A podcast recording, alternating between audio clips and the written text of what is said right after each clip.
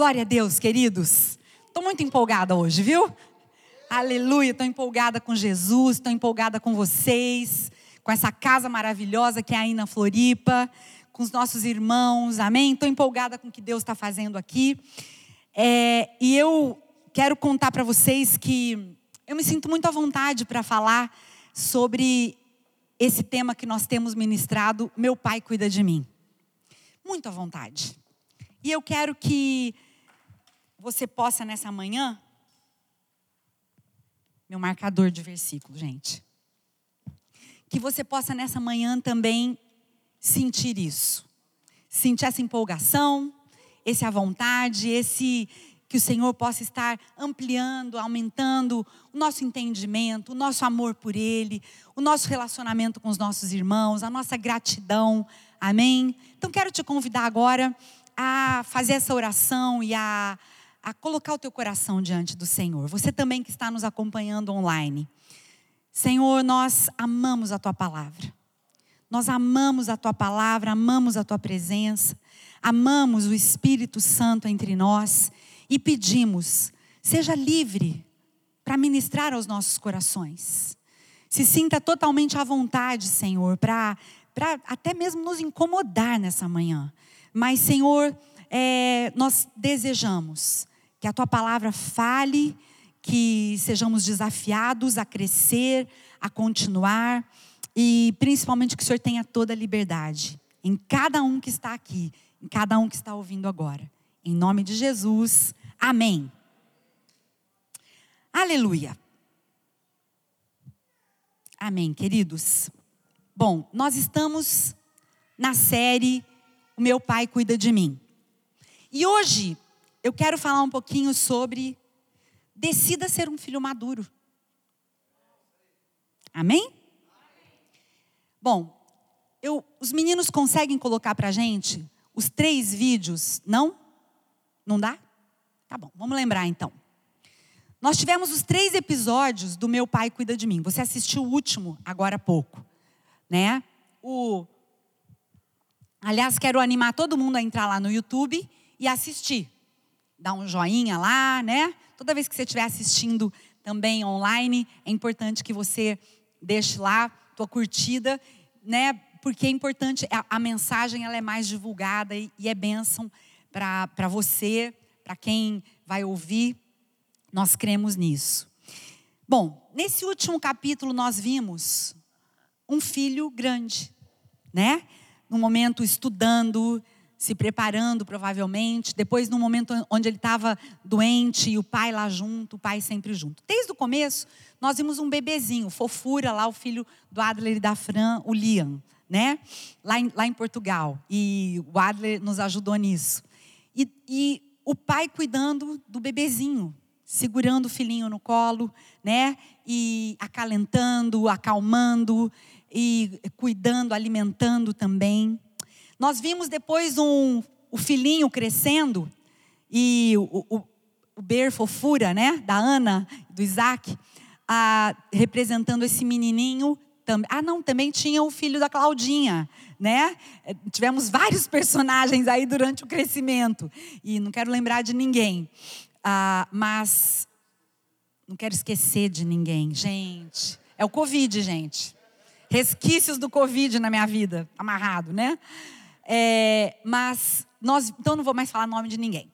Então nós vimos então aquela a fase do menininho querendo andar de bicicleta e o pai ensinando e num primeiro momento ele segurando a bicicleta, num segundo momento o filho já vai sozinho talvez cai um pouquinho, levanta, o pai ajuda.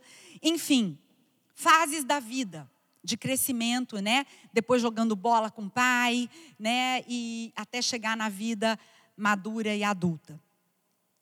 E hoje nós estamos no último dia da nossa série. E eu quero te animar hoje a dizer: vamos amadurecer? Vamos crescer? Amém, queridos? Vamos decidir. Você sabe que crescer naturalmente tem a ver com comida, né? Tem a ver com exercício, tem a ver com coisas naturais. Mas crescer em Deus e amadurecer emocionalmente e, ah, como a gente pode dizer também, amadurecer no, no, no seu intelecto, tem a ver com uma decisão sua, intelectualmente, para você crescer. Você tem que se esforçar para isso, não é verdade? Você precisa decidir que você quer. Se você decidir que você não quer estudar, que você quer ficar o dia inteiro só vendo TV, que você não, vai, não quer trabalhar, você vai, você vai crescer. Mas você vai ser um meninão. Não é verdade? Vai ser aquela criança grande. E, gente, eu vejo agora, né, o, o Ti está bem perto da gente com Levi. E, claro, meus netinhos todos, mas vou falar um pouquinho do Levi hoje. O Levi é aquela fofura, né? Eu me lembro quando o Levi nasceu, a Rafa passou por um momento difícil, né? Porque ela teve toda aquela questão de pressão e, e, e até pela facilidade, ela ficou junto com a mãe dela lá em casa uns dias e a gente cuidando e meu Deus, era era 100%, né? Tanto de cuidar da Rafa quanto cuidar do bebezinho que tinha nascido, porque aquela livre demanda de amamentação, dá a mamar a hora que o nenê quer, o nenê toda hora faz xixi, faz cocô, e toda hora, né, você está cuidando, e, enfim, aqueles primeiros momentos. E depois o bebê vai crescendo. Conforme ele vai crescendo, a mãe vai espaçando as mamadas. A mãe vai dizendo, filho, agora não é bem assim toda hora que você quiser. Porque se deixar o bebê, fica chupetando lá na mãe também, né? Mamando meio chupeta. E a mãe tem que começar a colocar limites na amamentação. E ela vai estendendo. E daí, à noite, começa um trabalho, né? Para a criança não acordar a noite toda. Isso, queridos, é um processo natural e lindo na vida de qualquer ser humano. E precisa ser assim. Porque quando não é assim, as coisas vão, vão dando meio errado. Quando a criança acha que ela, tá, ela pode a noite inteira ficar acordada, trocar o dia pela noite, ficar chorando, toda hora ter a mamãe lá do lado, o que, que vai causar isso? Um problema para a mamãe e para o papai, não é verdade? Né? Então aproveita também as dicas aí para a mamãe e o papai. Né? Dormir o tempo todo no quarto do pai e da mãe. É uma delícia para a criança, mas está certo? Não. Não é bom dormir o tempo todo no quarto da mamãe, que a mamãe tem o um quarto junto com o papai e o filhinho precisa ter a caminha dele. Tá pronto os vídeos? Estão prontos? Deu? Vamos assistir então para a gente se inspirar mais para a palavra. Uau! Amém?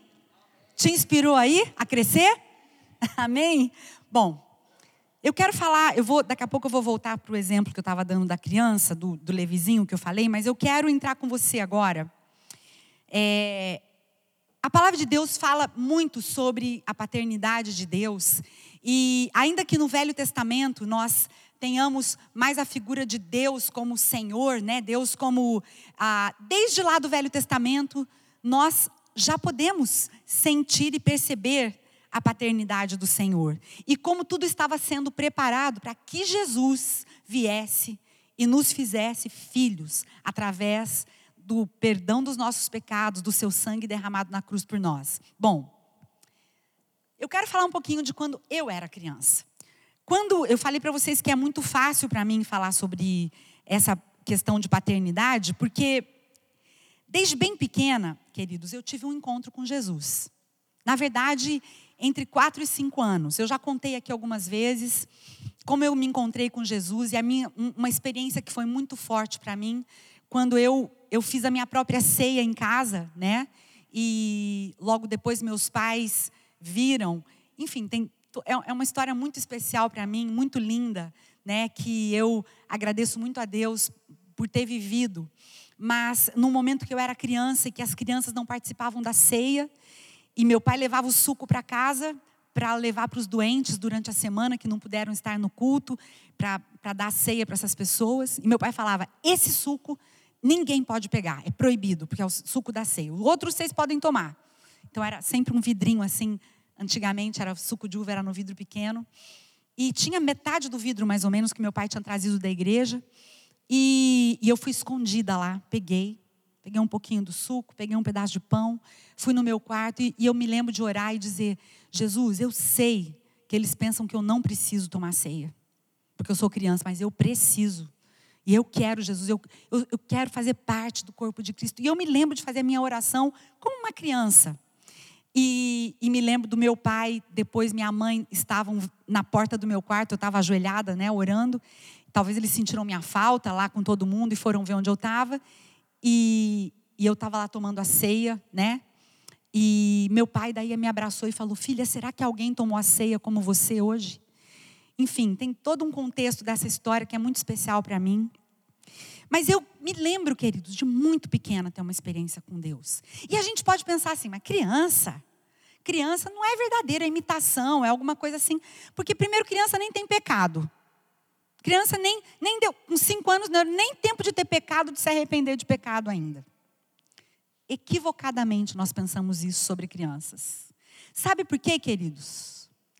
Nascer de novo, presta atenção, não vai dizer que eu estou falando uma heresia. Presta atenção o que eu vou explicar agora, o que eu vou falar agora.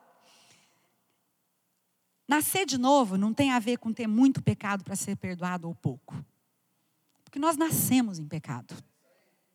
Um bebezinho de, que acabou de nascer, que tenha uma hora de vida, ele já está em pecado. Mas como assim? Já nasceu pecador uma criancinha, eu não estou falando que se uma criancinha morrer pequenininha, não tiver tido tempo, eu creio que eles estão com o Senhor, mesmo antes de conseguirem ter noção de fazer uma decisão. Mas presta atenção.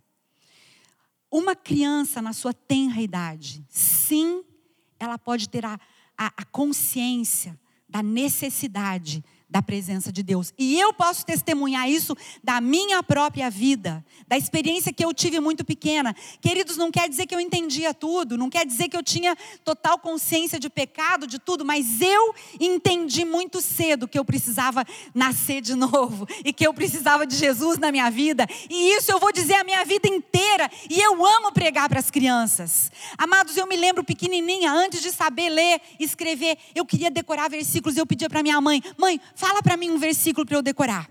E eu era boa nisso.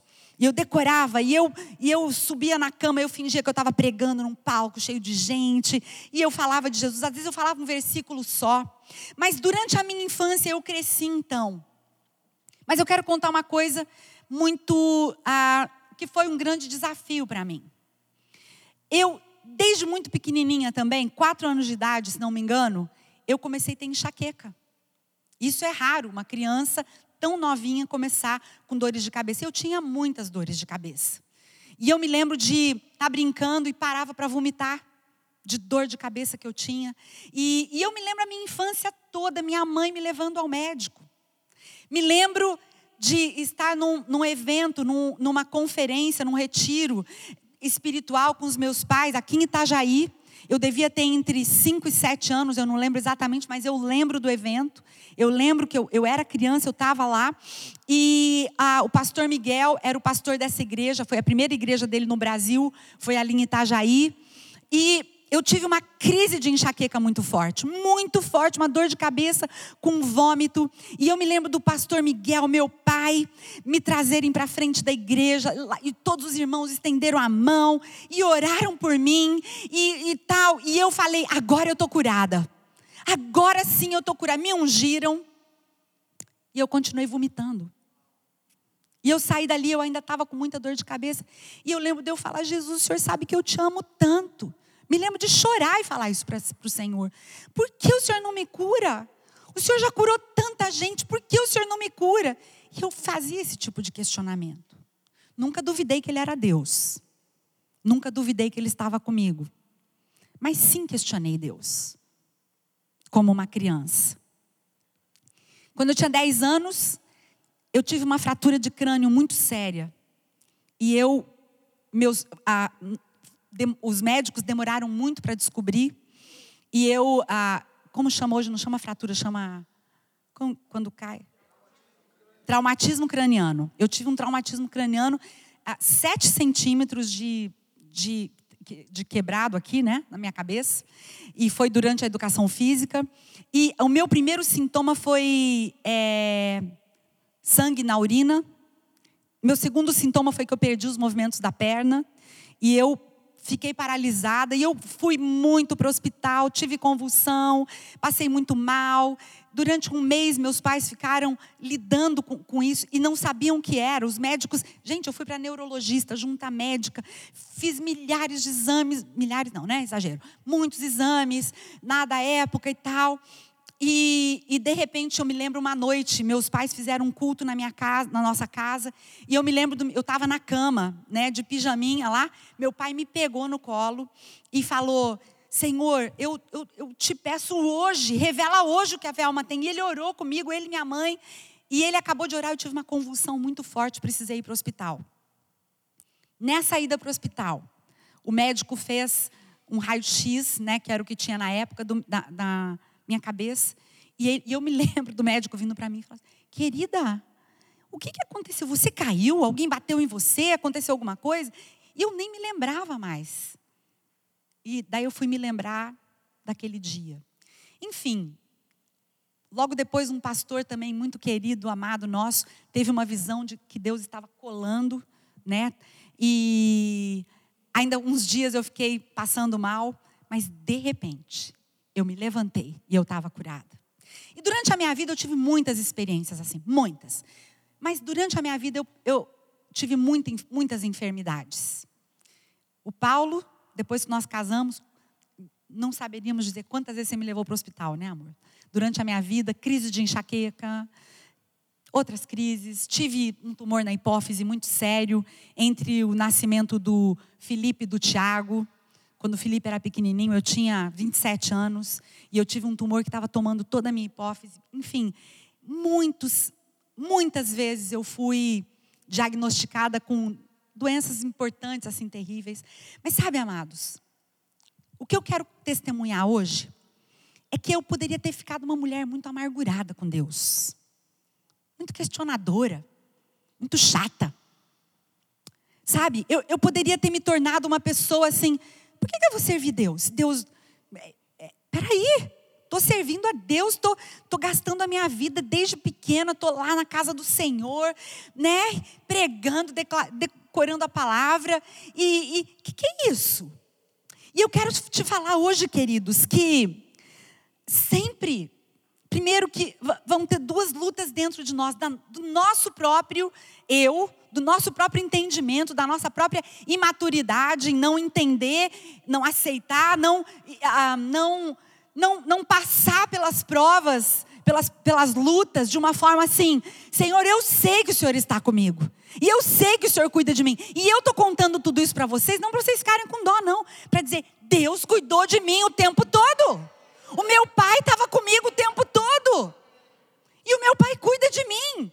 Gente, eu me lembro uma das vezes que eu fui para o hospital, eu tinha sete anos, eu tive uma desidratação muito forte. Nós estávamos de férias em Santos com meus pais, e eu me lembro, meus pais não tinham plano de saúde. Naquela época era INPS.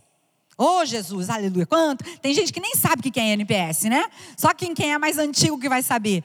E eu fiquei internada num hospital desconhecido, lá em Santos com uma enfermaria cheia de criança doente e estava lotada a enfermaria aquele dia, estava lotado o hospital, né? E, e, eu me lembro que o único jeito de eu, de eu ver minha mãe era tinha uma, uma janelinha bem pequena e eles não deixavam as mães entrarem junto. E eu tinha tanto, eu estava com tanto medo de estar lá sozinha, tanto medo. Gente, eu lembro que era como se estivesse dentro de um filme de terror aquele dia. Claro, na, na minha, lá na, eu era aquela menininha protegida pelo pai e pela mãe, sempre estava junto com eles, né? Cuidadinha lá, e de repente eu estou sozinha no hospital, desamparada, me sentindo desamparada. Eu não estava desamparada. Eu estava tomando soro, e eu me lembro que criança chorando a noite inteira, eu não dormi nada.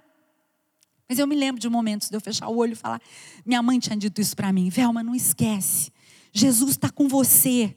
Não esquece, quando você estiver lá, lá na sua caminha, vai, Jesus vai estar lá com você. E eu me lembro de pedir, mãe, não me deixa ficar nesse hospital. E ela falou, Velma, eu não posso não deixar. Mas Jesus está com você, eu vou estar aqui do lado de fora. E sabe, queridos, voltando a falar da criança. A criança, ela passa por períodos, né? Onde ela precisa ter a afirmação do pai quando ela é criancinha. E talvez você não tenha tido isso do seu pai natural.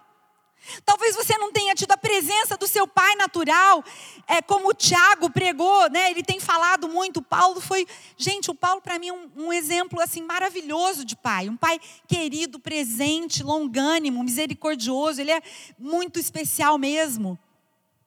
Mas talvez você não. Eu também tive um pai muito fofo, tenho ainda, né? Quero aproveitar cada dia, né? Quando eu estou com ele, é muito bom.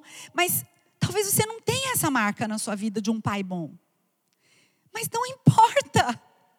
Não importa quem foi seu pai, o que aconteceu, você pode ser completamente restaurado, amado, curado, você pode ser completamente preenchido. Na questão paternidade, você não precisa continuar com o espírito de orfandade, porque você tem um pai presente na sua vida hoje, que você pode acessar todo o tempo a sua presença, a sua bondade, a sua benignidade, o seu amor. Você pode se sentir protegido, queridos. E o que eu quero dizer para você, muitas vezes nós pensamos tanto é, sobre estar perto ou longe de Deus e a gente fala, ah, eu sou tão pecador, nossa, eu erro tanto, Deus não pode estar perto de mim. Olha, querido, entenda uma coisa: todos os pecados já foram perdoados, até aqueles que você nem cometeu ainda. Eu sei que é forte dizer isso, mas é verdade. Todos os pecados já foram perdoados em Cristo. Ele pagou um preço muito alto para você ainda ficar dependente do teu pecado. Ele pagou um preço muito alto para você ainda se sentir culpado pelo teu pecado. Ele pagou um preço de sangue. Agora entenda uma coisa: toda a humanidade está perdoada? Sim. Como assim? Assim mesmo. Todo mundo está perdoado dos seus pecados, todos. Ele morreu pelo pecado de todos, e ele perdoou o pecado de todos. O sangue de Jesus é tão poderoso que ele é suficiente para perdoar o pecado de todos os homens. Aleluia. Mas por que nem todos são filhos? Porque a todos quantos o receberam, deu-lhes o poder de serem feitos filhos de Deus, a saber, os que são chamados segundo o seu nome. Amém? Queridos, presta atenção. Não é sobre pecado é sobre novo nascimento. É sobre uma nova natureza que age em você. Enquanto você fica se esforçando para vencer os seus pecados, enquanto você fica tentando vencer os seus pecados, já está tudo disponível para você. É só você desfrutar da natureza que o Senhor te deu, da natureza que você tem acesso a partir do novo nascimento. Sabe, tem gente que está perdoada, mas continua no pecado porque não acessa a natureza de Cristo, porque ainda não, não é filho, não pertence, não faz parte, não o recebeu, mas você, a todos quantos o receberam, deu-lhes o poder. Diga comigo, eu tenho o poder de Jesus na minha vida para ser livre de todo pecado, de toda culpa, de toda acusação não há mais acusação para os que estão em Cristo. E você é livre, o sangue já foi derramado, os seus pecados já foram perdoados. Amém, queridos? Todos quantos o receberam. Esse texto está lá em João 1, versículo 2. Agora, eu quero que você pense um pouquinho comigo. Vamos lembrar um pouquinho do filho pródigo. Aquele menino que tinha a presença do pai, ele tinha tudo, ele tinha toda a herança, ele tinha tudo que ele precisava, ele tinha dinheiro, ele tinha bens, ele tinha fartura, ele tinha comida, ele tinha amor. Mas sabe o que, que ele fez? Ele preferiu usar a herança dele de forma dissoluta, e ele desprezou a presença do pai. Sabe, queridos, eu vou voltar a falar um pouquinho de mim. É, meu pai natural, meu pai Samuel, fofura, devem estar nos assistindo agora. Pai, eu te amo tanto. Te amo muito, pai. É, meu pai está com 87 anos.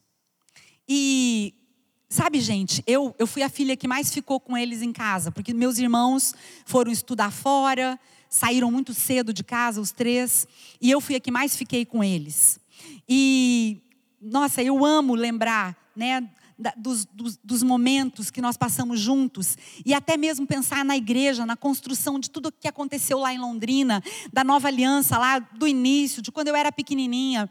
E, e eu me lembro de muitos momentos muito difíceis que meu, meus pais passaram. Muito difíceis. Momentos que até eu mesmo me revoltava. Eu, eu achava que eu sabia mais que ele. Santa ignorância minha, né? De adolescente, né? que acha que sabe mais que o pai. Eu já falei isso com ele muitas vezes, já. Eu nunca deixei, né? Nunca, nunca saí dos caminhos do Senhor, mas às vezes questionava besteira. Às vezes brigava por bobagem. E sabe qual que é meu sentimento hoje com meu pai? Pai, eu quero te aproveitar tanto. Quero aproveitar tanto meu pai, ele é tão fofinho, tão gostoso, tão amado. Eu quero ficar com ele quando eu, quando eu posso. Eu quero fazer comida que ele gosta, eu quero agradar meu pai.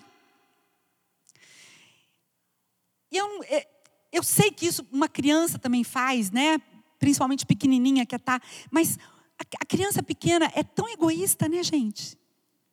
Ela quer o pai para quê? Para brincar com ela, para dar o que ela quer, para suprir as necessidades dela. É, uma, é um amor fofinho, é, é lindo o amor de uma criança, mas é um amor meio egoísta, né, gente? Mas à medida que você vai amadurecendo, você olha para o seu pai e você fala: Uau, pai, tudo que você fez por mim. Uau, pai, os, os, os exemplos que você me deixou, a trajetória de vida, a sua trajetória de vida, tudo que aconteceu, como você venceu, Pai. E sabe, queridos, eu creio que no Senhor, nós nascemos como crianças, pequenininhos, a palavra de Deus fala que existem aqueles que precisam do leitinho, a Bíblia trata, né? Filhinhos, depois jovens, pais, são categorias, queridos, de, de, de, de, estágios que você tem na sua vida com Deus. Não é para você ser filhinho a vida inteira. Aquele que precisa do leitinho a vida inteira. Você sabia que o leite, ele só é bom para uma fase da vida, lá da criança pequenininha? Depois que a gente cresce, a gente passa até a ter problema de. de tem, eu nunca tinha problema com leite até uma certa idade. Depois começa a dar problema, né? Intolerância à lactose, não sei o quê. Por quê? Porque você não precisa mais. A gente toma porque a gente gosta. E é assim na vida espiritual. Tem gente que quer só o leitinho na boca, a chupetinha. Querido, se você tem os mesmos questionamentos que você tinha um ano atrás, tem alguma coisa errada. Se você vem trazendo os mesmos problemas para o teu líder, para o teu pastor, para o teu supervisor, tem alguma coisa errada. Porque você precisa amadurecer. Traz um problema melhor. Amém? Sabe, problema da maturidade. Criança, gente, tem problema porque caiu e ralou o joelho. Ai, o que aconteceu? É. Adolescente tem outros problemas sabe, começa a questionar, e tal, e, né, porque isso, porque aquilo, e, né, e eu sou bom, nananã, e, e vai lá, é outro problema. Jovem está em outra fase, é outro problema. Precisa do pai ajudando em outras coisas. Filho maduro é aquele que não apenas demanda do pai, mas que diz assim: Pai, estou aqui. Por que, que você precisa de mim, pai? O que, você está com vontade de comer hoje, Pai? O que, que vai agradar muito o teu coração, Pai? Eu preciso aproveitar a tua presença. Senhor já, você já me deu tudo, Pai. Eu tenho tudo. Gente, quantas vezes nós estamos como aquelas criancinhas só pedindo, pedindo, pedindo para Deus. Faz isso, faz aquilo, eu preciso. Tá ruim, né, né, né, né. Mas nós não estamos desfrutando da presença gostosa do nosso Pai. Sabe, o diabo sempre vai tentar falar para você que é sobre o pecado. O diabo sempre vai tentar falar para você que é sobre o teu próprio esforço, que é sobre a tua luta. Mas quando você começa de verdade desfrutar da presença de Deus, conhecê-lo na profundidade, tem a ver com isso aqui tem a ver com a palavra. Eu sei que tem, muita gente até diz assim: não, mas eu estou na presença de Deus o tempo todo. É claro que você está. Eu estou com Jesus o tempo todo. Eu falo com o Senhor, esse negócio de parar para orar, é, isso aí já era. Você já pensou se você pensasse assim sobre o seu, por exemplo, o Tiago pensasse isso sobre o Levi? E ele não gastasse um tempo de sentar no chão com o Levi para brincar como ele faz? Tocar para o Levi, abraçar, dizer: Filho, eu te amo, estou aqui com você. É, a gente convive bastante né, com o Levizinho, com o Tiago. E, e, eu tenho ficado muito admirada em ver ah, tanto o crescimento do Ti como pai, como do Levi como criança. Porque é, existe uma troca ali, né, filho? Tão especial que acontece. Existe uma troca. É, ele está deslumbrado com a moto do avô, o Levi. Gente, ele tem dois aninhos. Então, olha, olha só. É, o Levi chega lá em casa e ele fala: a moto do vovô, a moto do bobô. E daí ele quer ir na moto do bobô. O que, que o vovô vai lá e faz? O vovô vai, pega ele, põe na moto, ou o ti, né? Põe na moto. E o Paulo fez uma coisa essa semana. O Paulo destravou a, a, o guidão da moto deixou destravado. E o Paulo começou a ensinar ele. Falou assim: Levi, tá vendo isso aqui, ó? Isso aqui é, é corta-pipa. Explicou para ele o que, que era aquele, aquela vareta lá que fica na moto. Levi, tá vendo aqui, ó? Aqui que liga. Aqui tem uma caixinha, uma gavetinha para guardar não sei o quê. Levi, aqui é o pisca. Pisca para lá, pisca para. Aqui é a buzina. Gente, Paulo, foi uma vez que você fez isso, né? Na outra vez que o Levi subiu na moto, ele começou a ensinar tudo. Bobô, aqui liga, aqui, é, aqui é o pisca, aqui é a, é a buzina. Sabe? E ele pega na moto assim, ele pega e faz. Um dia, eu acho que ele vai até andar de moto. E o avô dele vai ensinar.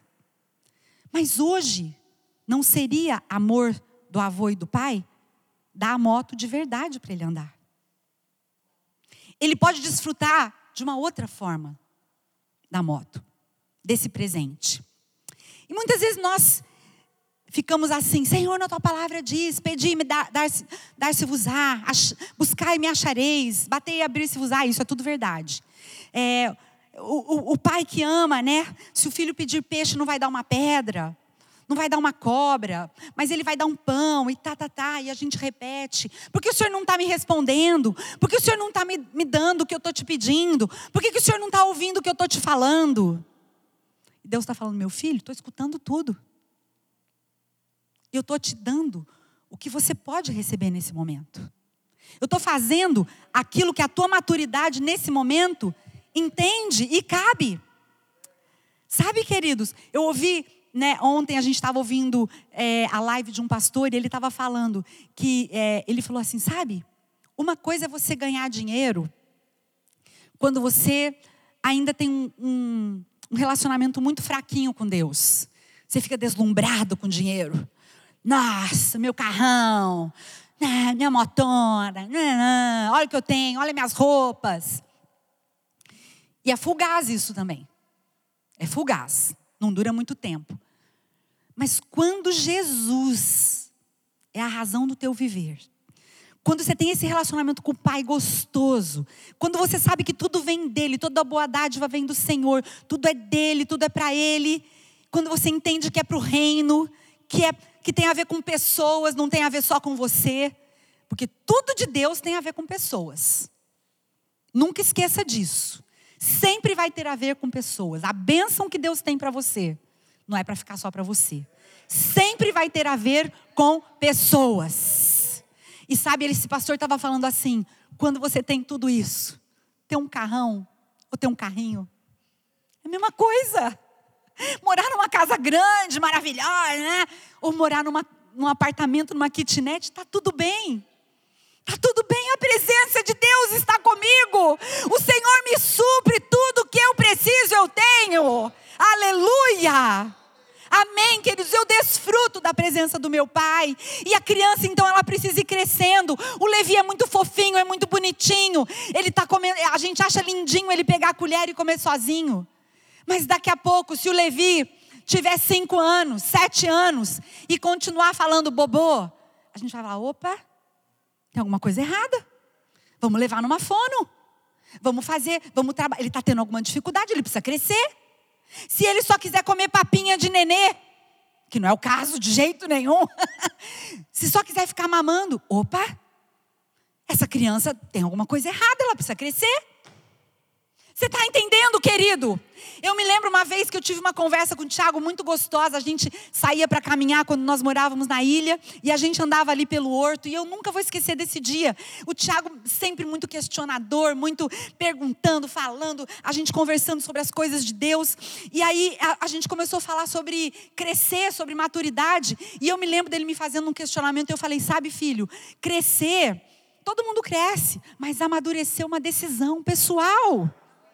E isso tem a ver com a sua vida intelectual, emocional e espiritual. Eu já falei e quero reforçar isso de novo. Decida amadurecer no Senhor. Deus nunca te chamou para você continuar sendo aquele bebezinho. Cresce, meu irmão, decida que você quer crescer, decida. Sabe? Amém, em nome de Jesus. Como eu estava falando para vocês, quando eu era criança, e eu, é, é, foi mais ou menos paralelo o meu crescimento natural com o meu crescimento espiritual, porque eu aceitei Jesus pequenininha. Mas então eu me lembro de questionamentos que eu tinha. Rápido eu fui mudando, eu fui crescendo, porque eu fui entendendo as coisas de Deus. E eu me lembro, queridos, quando, queridos, quando eu tinha 12 anos, a minha primeira pregação, eu, eu era bem madura, assim, né, no jeito de falar, e eu, e eu já fui participar para o grupo de adolescentes que tinha na igreja. E eu me lembro do nosso líder, chamava Miguel, e ele falou assim: Ô Velminha, você quer repartir a palavra? Eu falei, claro! Né, eu amava, eu queria. E a minha primeira pregação foi aquele texto de Mateus, que Jesus fala sobre você falar do, da, da, da, do cisco no olho do seu irmão, sendo que você tem uma trave no seu né? Quando você está julgando o outro e falando. E eu nunca me esqueci de como eu preparei essa palavra. Eu lembro que eu fui estudar, pedi para o meu pai me ajudar, minha mãe e tal, e eu preguei, gente, né? Tinha aquele grupinho lá e eu preguei, né? De Jesus. Nunca vou esquecer. E eu lembro como Deus falou comigo naquela palavra. Sabe, queridos? 1 Coríntios capítulo 13, versículo 11. Vamos colocar aqui para a gente ler juntos? Quero te animar a ler esse texto agora comigo. Aqui, Paulo está exortando a igreja. Aqui, Paulo está chamando a nossa atenção sobre é, essa decisão que eu estou falando. Não está dando aí? Então eu vou ler aqui para todo mundo. Se você tiver uma Bíblia, abre aí. 1 Coríntios 13, 11. Quando eu era menino, eu falava como menino. Eu sentia como menino eu discorria como menino. Mas logo que cheguei a ser homem, acabei com as coisas de menino. Aleluia! Amém, queridos? Quando eu era menino, sim, falava como menino. Pensava como menino.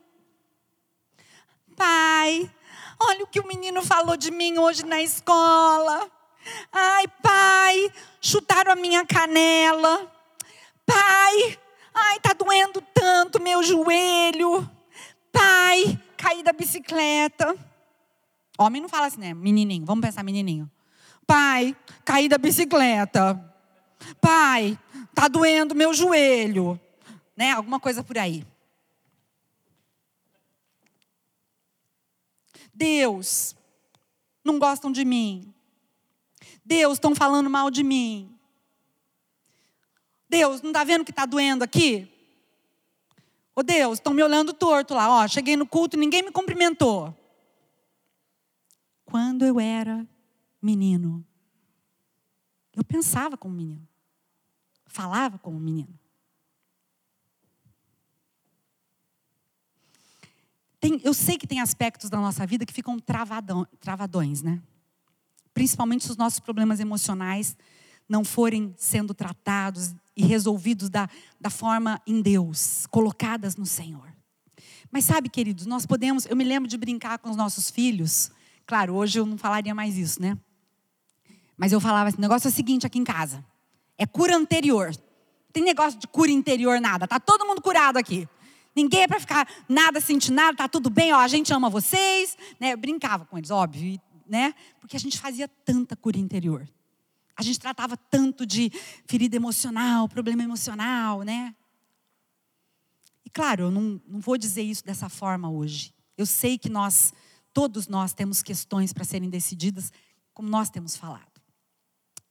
E eu quero abrir meu coração hoje para vocês, dizendo que nós temos passado por alguns momentos, mesmo sendo maduros, muito difíceis.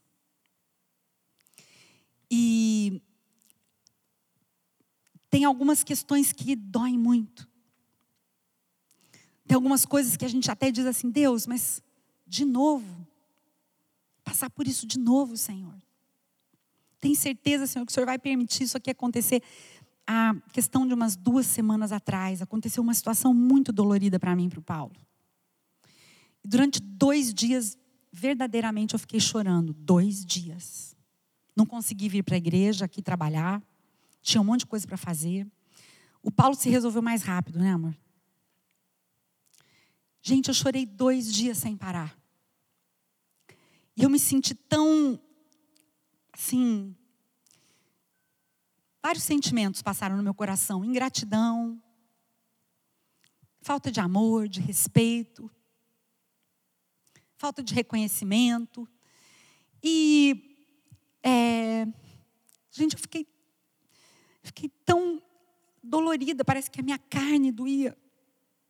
Parece que eu não ia conseguir de novo, a mesma situação se repetindo. E eu. É, eu falo, ainda eu fico um pouco, né? Eu chorei tanto, sabe, queridos? E a única coisa que mudou foi a presença de Deus. A única coisa, a situação mudou? Não ainda está aí. Ainda está aí. Ainda estamos sentindo e lidando com, a, com os efeitos dela. E talvez até aumentem. Sabe? Mas ter um pai que você pode contar. Ter o teu pai que fala assim: filha, fica tranquila, vai ficar tudo bem. Sabe? Filho, fica tranquilo, vai ficar tudo bem. Porque eu estou aqui com você. Vai dar tudo certo, ainda que você não esteja vendo agora. Sabe, queridos, a Bíblia fala que nós precisamos trazer a memória o que nos traz esperança. Que nós precisamos lembrar que né, Deus falou: Eu é que sei os planos que eu tenho para você. Eu é que sei do futuro que eu tenho para você. Eu é que sei onde eu vou te levar. E sabe, amados, é, eu quero contar para vocês, na sexta-feira, na, na reunião de casais, nós somos muito abençoados, pastores. Obrigada por serem tão caprichosos, tão amorosos, queridos no que vocês fazem. Pastor Fabrício, pastora Fernanda. É, acabou o culto, nós estávamos é, nós conversamos com muitos irmãos, nós fomos uns dos últimos também a sair daqui e atendendo os irmãos. E no meio de todo mundo chegou uma irmã para mim e ela falou assim para mim, pastora, eu vi que você estava assim coçando seu olho, piscando muito. Você usa lente de contato, né? Eu falei, uso. Daí ela falou, qual é a sua lente? Eu falei, pois é, eu tenho que usar uma especial, porque eu, eu, tô, eu uso uma para perto e uma para longe. E tem todo um esquema lá para ser uma lente boa, né? Sabe por que, eu uso lente, gente? Um dos motivos? Porque eu não aguentava o óculos por causa das minhas dores de cabeça. Porque o, o peso dos óculos, do óculos aqui, piorava muito a minha enxaqueca. Bom, você pode pensar, vaidosa no último grau, né? Sou um pouco vaidosa, assim, né? Não vou negar. Mas foi um grande peso essa questão. É, Daí essa irmã falou assim: Pastora, o que, que você usa para o seu olho? Eu comecei a contar para ela o colírio que é muito caro, que eu estava usando o mais barato que tinha. Daí, a última vez que eu fui na, na médica, ela disse: Olha, Velma, está errado isso aí que você está fazendo. Você tem que usar um colírio bom. Daí eu falei: Tá, mas colírio não é colírio? Não posso usar esse aqui? Não, tem que ser esse aqui que lubrifica. E a lente também é cara. Eu tinha acabado, eu fui na, faz umas, acho que uma semana, duas, né, Paulo, que eu fui. Queridos, eu me lembro, eu estar tá sentada, a gente, paguei lá em três vezes a lente. A hora que eu estava sentada lá no consultório da médica esperando, eu falei assim, nossa, Senhor, tá tão caro esse negócio, né? É caro para manter essa lente. Às vezes eu uso mais tempo do que devia, porque ela tem um prazo de validade. E eu estava só falando com Deus ali. Falei, esse, esse colírio mais caro que tem, agora eu não posso nem usar o outro. E tem mais um agravante, eu tenho que tomar um, um ômega 3 especial para o olho. E é caro também. Só pensei, gente, de verdade, eu nem, nem orei pedindo para Deus. Eu não falei assim, Deus, por favor, dá um jeito de eu ganhar essa lente. Eu vou contar para vocês, tá? Toda vez que eu vou lá na médica, eu pergunto, não tem umas amostras grátis aí, não? E às vezes eu ganho, né? Às vezes não. Gente, essa irmã, no final, falou para mim e depois falou para o Paulo: Pastor, teu olho estava seco. Daí o Paulo contou o que ele usava. Ele andou também precisando de um antibiótico lá para o olho. Enfim, ela falou assim: a partir de hoje, vocês não vão mais comprar nada. Eu vou dar tudo para vocês. Gente, eu sei que é uma coisa que pode parecer para você assim, nossa, né? Tal, a menina trabalha lá, talvez ela consiga, ou, né? Gente, você não tem noção como isso foi um carinho de Deus para gente. Eu fico emocionada de contar isso, porque essa irmã, ela foi canal de Deus, de bênção, do, de Deus dizer para mim de novo: tá vendo, filhinha? Estou cuidando de você. Tá vendo, filhinha? Depois, no mesmo, na mesma reunião, no mesmo dia, quando a gente estava saindo, indo embora, tinha um casal lá fora nos esperando. Um casal fofinho, são casadinhos novos. Chegaram para mim e para o Paulo falando, pastor, a gente ama tanto vocês, olha, isso aqui é, é, é, é uma, só uma demonstração do nosso amor. E tinha uma oferta para a gente. Sabe, gente, ontem eu estava sentado com meu pai e com a minha mãe, eles foram almoçar em casa. Fiz ostra para os dois, camarão, aleluia. E eu estava lá sentada com eles na mesa. E no momento, né, a, a gente estava compartilhando algumas lutas, algumas coisas. E eu, e eu contei esse testemunho para os dois na mesa. Gente, a minha mãe é tão fofa. Ela falou assim: Filha, Deus nunca deixa a balança pesar tanto de um lado que vai, vai ficar pesado demais. Sempre Deus vai trazer alguma coisa aqui e vai dizer: Filhos, estou cuidando de vocês, aleluia! Amém!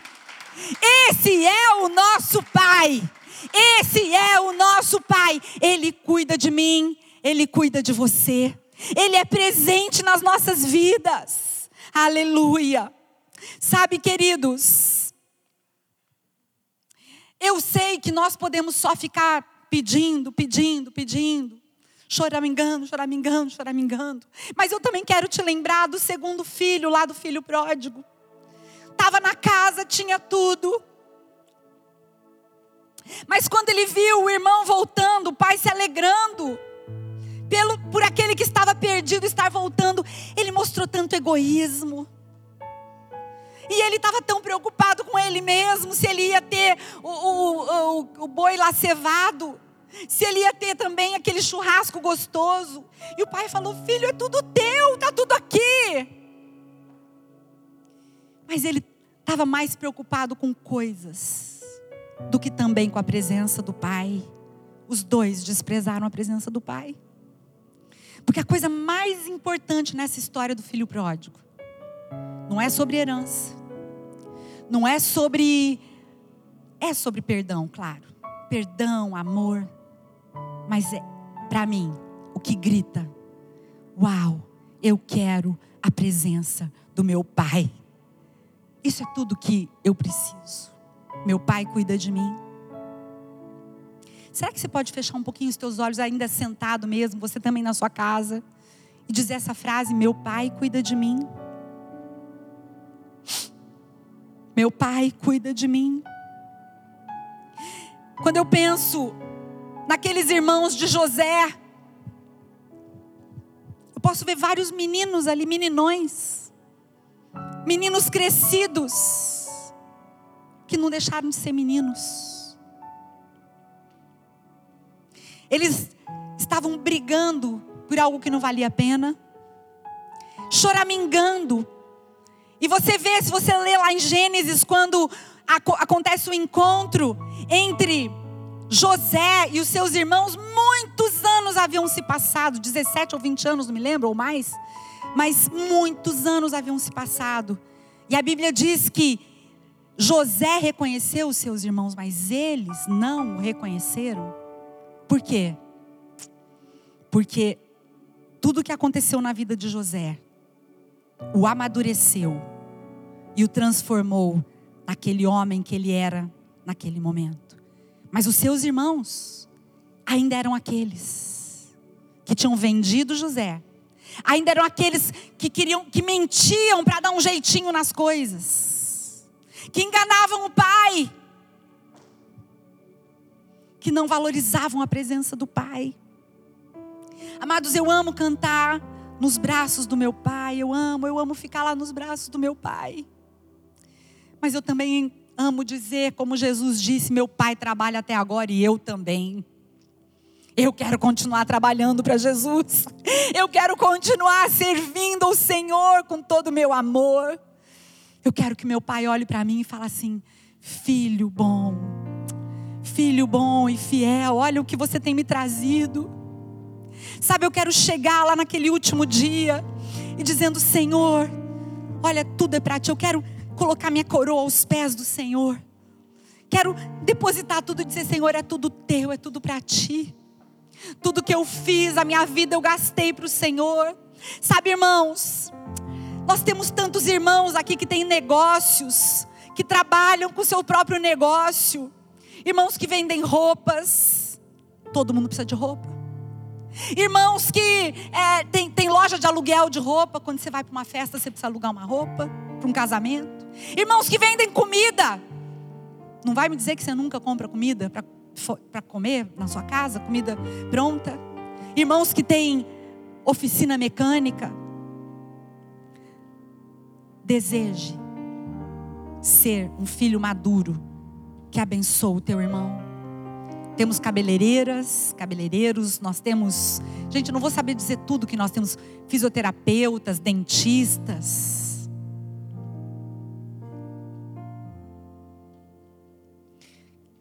Eu quero te animar nessa manhã a dizer: Senhor, eu estou decidindo ser um filho maduro. Vamos ficar em pé.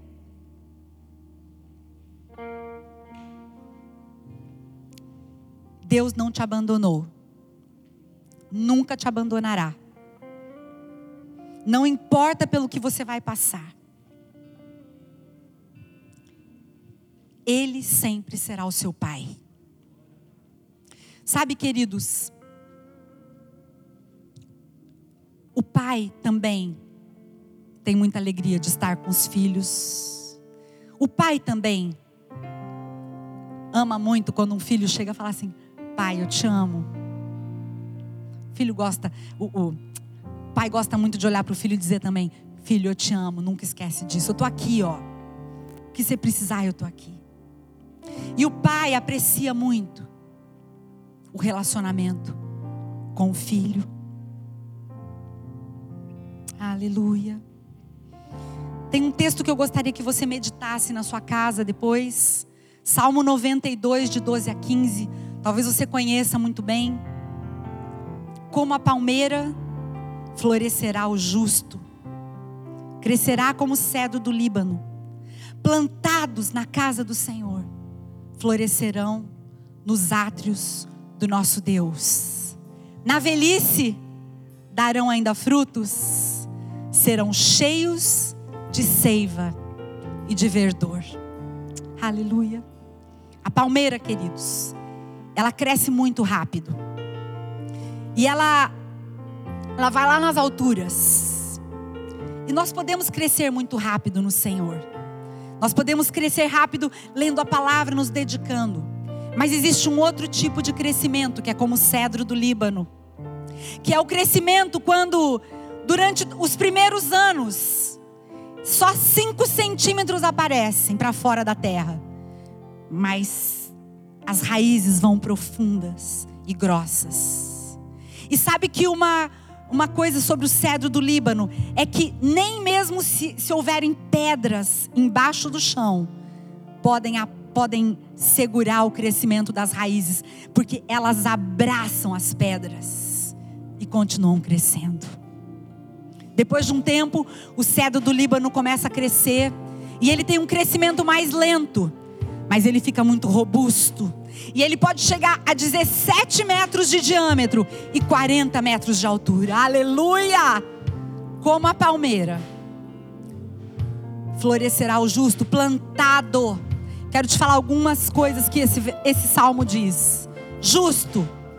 Você não é justo pelo seu próprio esforço. Você é justo porque Jesus te justificou. Porque Jesus te fez justo pelo seu sangue. Cresce, floresce, porque está plantado. Você precisa estar plantado num lugar.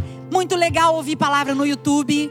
Muito legal, né? Ouvir coisas e tal. Apesar de que eu tenho algumas dúvidas sobre ficar ciscando de lá e para cá.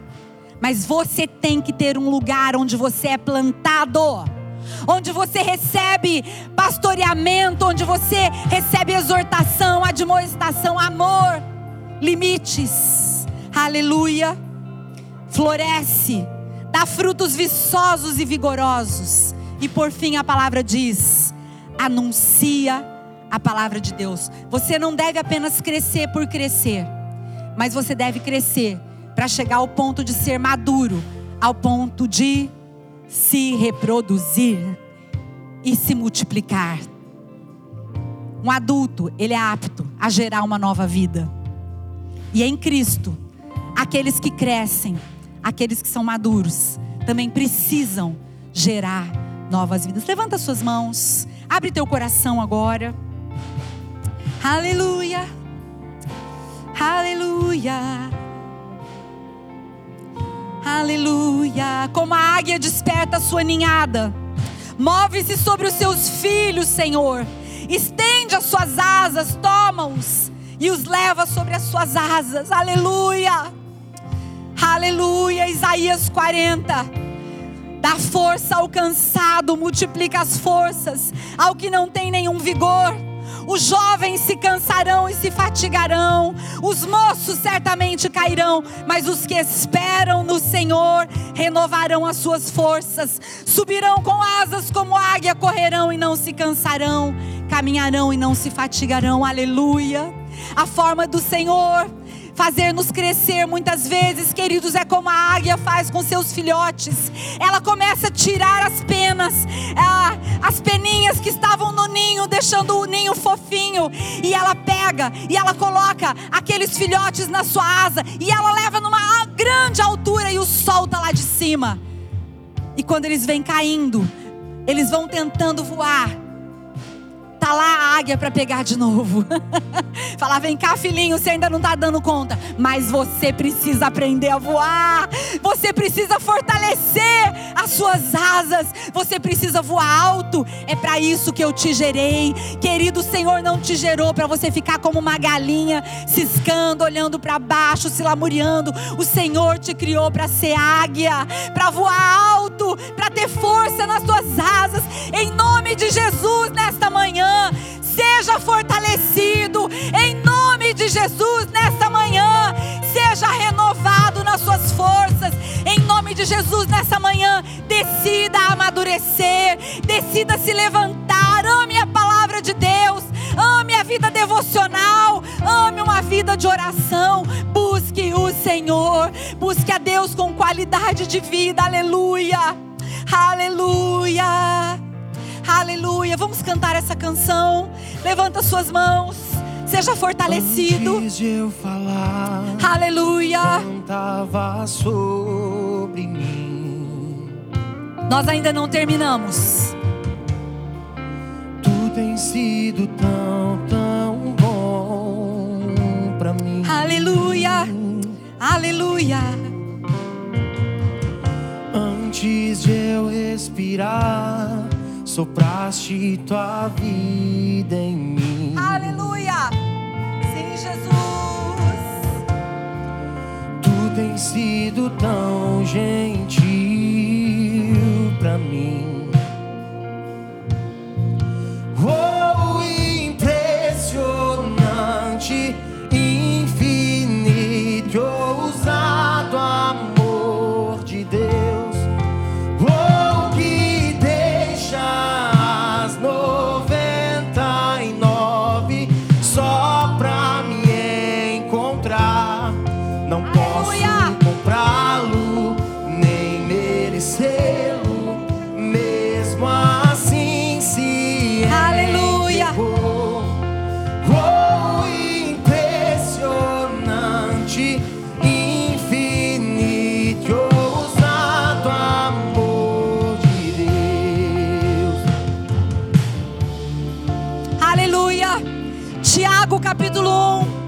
Versículo 2 a 4.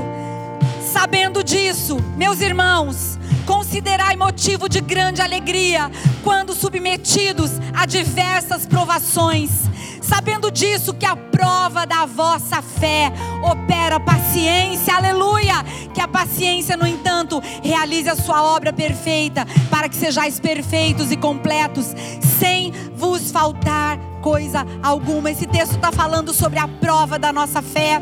Quando passamos por tribulação, quando passamos por provação, querido, não é hora de você sucumbir, mas é hora de você se levantar em fé. Você precisa reagir à tribulação com fé. Queridos, a palavra de Deus diz que Abraão creu contra a esperança, dando glória a Deus. Quando ele estava já velho e quando o ventre da sua esposa já não podia mais produzir, não tinha esterilidade há muitos anos, ele creu contra a esperança, dando glória a Deus. Aleluia, você precisa aprender a dar glória a Deus no dia da tua tribulação, no dia da tua luta, no dia da tua, da, tua dificuldade. Querido, em nome de Jesus, o Senhor está forjando em você um filho maduro. O Senhor está forjando em você uma mulher madura, um filho que está apto, que está pronto a trabalhar, a se reproduzir. Querido, em nome de Jesus, levanta suas mãos mais uma vez. Aleluia! Inimigo eu era, mas Aleluia. você lutou por mim. Aleluia! Tu tens sido tão, tão bom pra mim.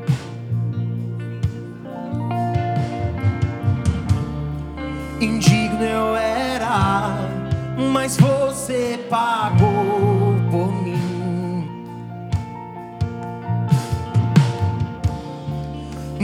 Tens sido tão gentil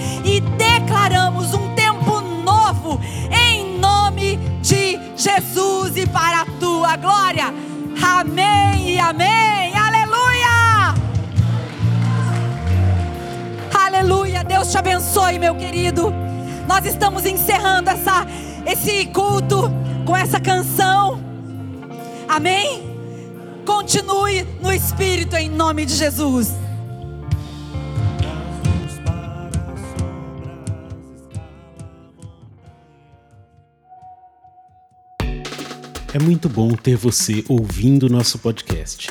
Continue com a gente nos próximos episódios.